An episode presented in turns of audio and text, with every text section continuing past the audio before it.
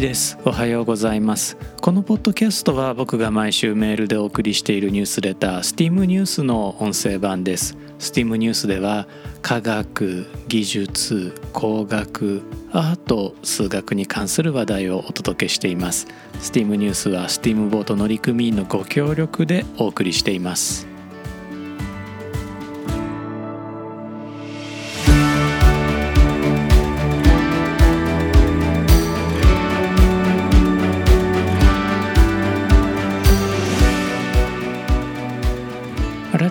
改めまして1です。このエピソードは2022年7月28日に収録しています。今回は STEAM ニュース第89号から「風の谷のナウシカとラパチーニの娘」をテーマにお送りします。狂言の曲目にブスというものがあります。主人がブスという猛毒が入っている桶には近づくなと使用人である太郎冠者と次郎冠者に言い置いて外出するのですが実際には猛毒ではなく砂糖だったことがバレてしまうというストーリーです。僕はこのストーリーの面白さよりもブスとはどんな毒だったのだろうということに興味がありました。調べてみるとブスはトリカブトという植物の根っこだったんですね。ブスは少量を薬剤として使うこともありこの場合は武士と読みます。武士は黒っぽい塊なので太郎冠者と次郎冠者が頬張ったのは黒砂糖だったかもしれませんトリカブトはとりわけ北東アジアでは古くから知られた毒で日本では狂言のほかに推理小説のような文学作品にもよく登場しています一方トリカブト自体は北半球全体に分布するものの西洋の文学作品にはまあそれほどは出てこないんですね。日本の場合この狂言のブスがそのストーリーの面白さから有名になったため他の作品でも使われるようになったのかもしれません。トリカブトのように毒性のある植物を有毒植物と呼びます。西洋で有名な有毒植物といえば哲学者ソクラテスを死に追いやった毒人参。これは西洋では通称 hemlock と言いますが、まあ、こちらが有名でしょうね。そしてローマ皇帝クラウディウス、えー、彼が紀元54年に毒キノコによって殺されていると言われていますので毒キノコもやはり有名です。猛毒ドクツルタケというキノコ。これ大変美しいキノコなんですが破壊の天使 destroying angel という異名も与えられています。毒キノコまあまあメジャーな有毒植物ということになりますね。紀元前135年生まれのポントスのミトリダテス6世という王様。こちらの王様は毒殺に怯え死刑囚を使って解毒の実験を行ったほか自分自身も少量の毒を服用し続けて体勢をつけようとしたとされています。それどころかミトリダティウムという万能解毒薬まで調合していたようなんですね。残念なことにその調合は失われてしまっているのですが、まあ、後の世の推測が古代ローマの博物学者アウルス・コルネリウス・ケルススによって書籍医学論の中に残されています。本書は遅くとも紀元47年には出版されていたようですから時の皇帝クラウディウスも解毒薬のことは知っていたかもしれません。ということはミトリダティウムは効かなかったのかもしれないですね。っていうかまあ効かなかったんでしょうね。エジプトの女王クレオパトラ7世は紀元前30年に猛毒を持つコブラに自身を噛ませて自殺したとされていますがその前に有毒植物であるベラドンナあるいはヒオスを試したという説もあります。ところでトリカブトは割とどこにでもある植物なので間違って食べてしまわないようにぜひお気をつけください。僕はトリカブトよりもずっと毒性の弱い洋種山ごぼう、まあ、通称インクベリーという植物なんですがこちらをですね食べちゃったことがあるんです。まあ、詳しくは僕のブログですね「洋種山ごぼうを食べちゃった話」で検索してもらうと出てくるんですがこれ1週間ほど苦しい思いをしましたまああのダイエットにも成功したんですがあまりおすすめできる方法ではありません。本当ね、えー、有毒植物って割と身近にいるので是非お気をつけください。そしてですねおそらくは植物の毒よりも多く暗殺に使われてきたのが鉱物による毒なんですね。ツタンカーメン王のお墓の壁画にも使われた黄色顔料王油これオスの黄色と書いて王油と読むのですがこちらはヒ素を含む毒物です。プトレマイオス朝エジプトになるとつまりクレオパトラがいた王朝ですね。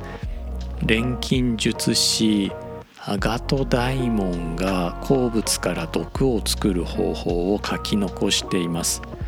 おそらくはこの王油を何かと反応させてより強い毒物を作ったものと思われます。新車という赤い鉱物もあります。こちらはですねスペイン近東中国。日本そして南北アメリカで古くから産出しました。こちらも顔料として使われていたようで古代ローマでもよく使われています。スペインが古代ローマに組み込まれる前はエジプト産これギザで取れたようなんですね。このエジプトのギザから取れる新車が使われたかもしれません。この新車は水銀化合物で加熱すると水銀蒸気を発するため水銀中毒を引き起こしますまあ、ちなみにですねあの陶芸に使われる新車こちらもあの赤い釉薬なんですがこちらは水銀の代わりに銅を含んでいるのでこちらは水銀中毒の心配はありません。でこの新車なんですが古代ローマではやはり毒としても用いたようです。やはり毒としても使えるものは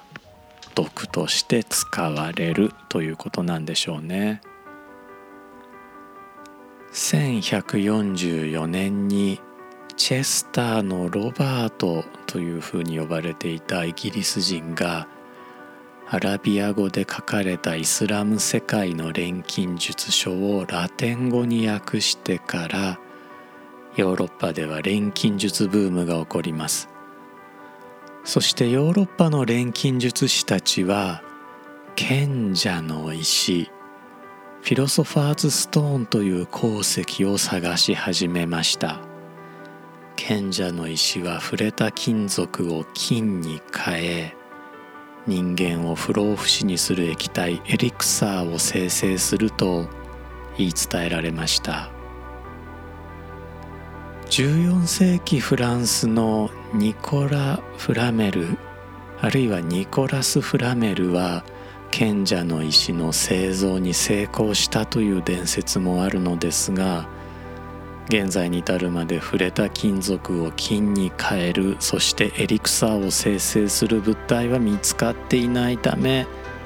ニコラ・フラメルの研究は後世の作り話ということになるんでしょう。もっとも「ハリー・ポッターと賢者の石」という小説。そして映画の中ではダンブルドア校長のお友達だったんですけれどもね。そしてですねこれただのお話とも言えない部分があるんです。中世の錬金術師たち先ほどご紹介した赤の顔料神社がどうもこれは賢者の石ではないかと疑っていたんです。というのもですね新車を加熱すると液体の水銀が出てくるんですね。この水銀と金が近づくと金が吸い寄せられるように水銀の中に溶けていくんです。そして出来上がったものこれ金アマルガムという液体なんです。少し粘性のあるとろっとした液体なんですね。この液体を金アマルガムを銅に塗ってえー、そこでもう一回加熱をしてあげます。加熱すると水銀が蒸発して銅が金ピカになるんです。これ日本でも古来から行われていた金メッキの方法で奈良の大仏にも使われています新車から水銀を回収してこれに金を溶かし込んで作った金アマルガムは塗るだけで銅を金に変える不思議な液体なわけですから神社が賢者の石と呼ばれたこともわからなくはないですよね。この金アマルガムを使った金メッキは大量の水銀中毒者を出しましたから不老不死の霊薬エリクサーとは真逆のような気もするのですがとにもかくにも神社は賢者の石という扱いになりました。これは中国でも事情が似ていまして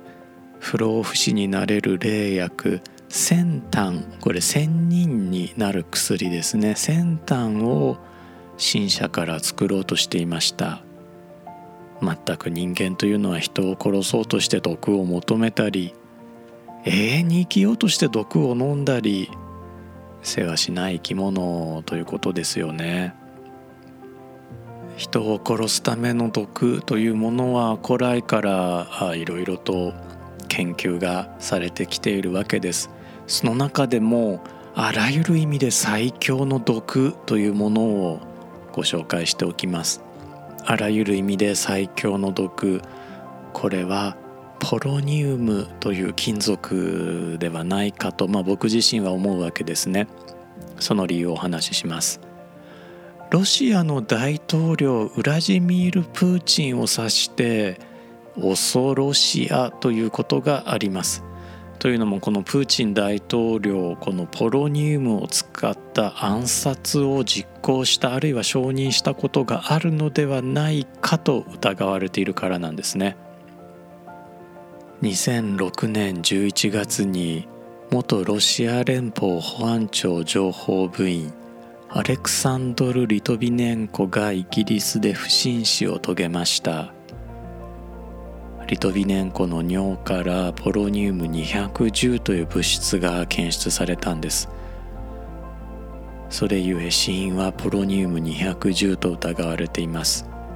ポロニウムは銀白色の金属で1898年7月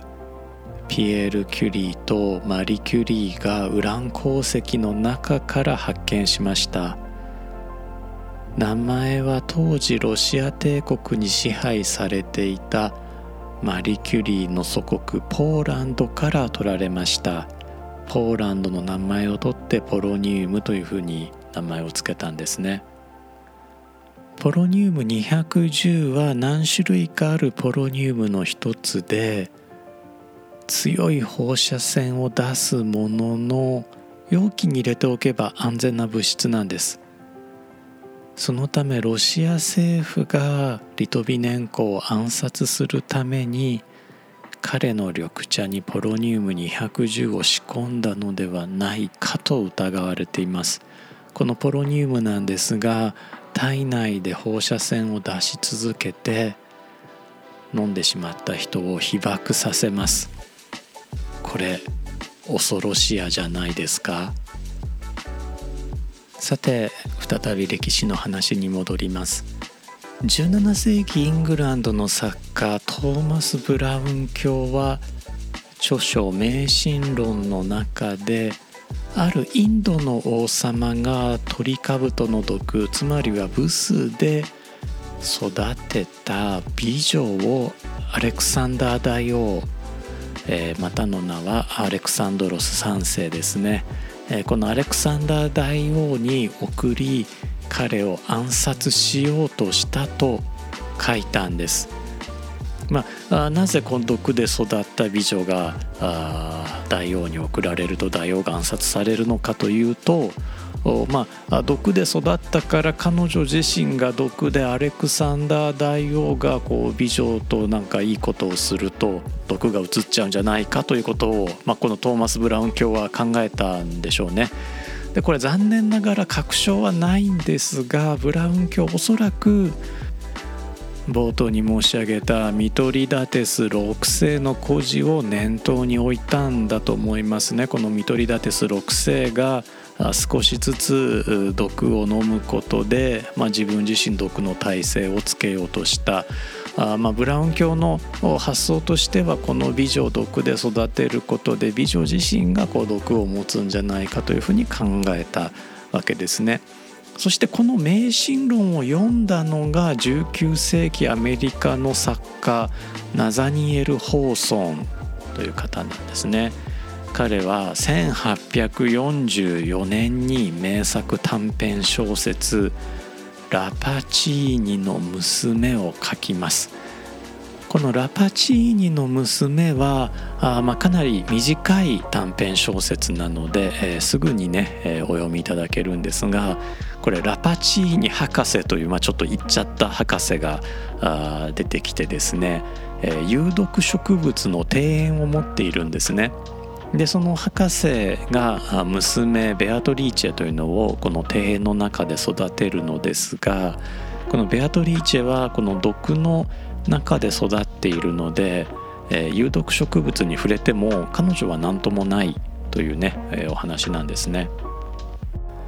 やがてこの美しい娘ベアトリーチェ・ラパチーニが恋に落ちて「てんてんてん」というねお話なんですがこのラパチーニの娘を読んでアニメを制作したのが宮崎駿というわけですね。タイトルはもちろん「風の谷のナウシカ」でした。ナウシカの原型はベアトリーチェでその根本はアレクサンダー大王に贈られたという架空の美女でさらにその発想のもとはポントスのミトリダテス6世だったんですよ。きっと。現実のアレクサンダー大王はですねインドを途中まで制圧したものの引き返しています。その帰り道高熱に倒れ32歳という若さで亡くなっています。これも謎なんですよね。理由が。まあ落語の「短命」という演目を聞いていただくと、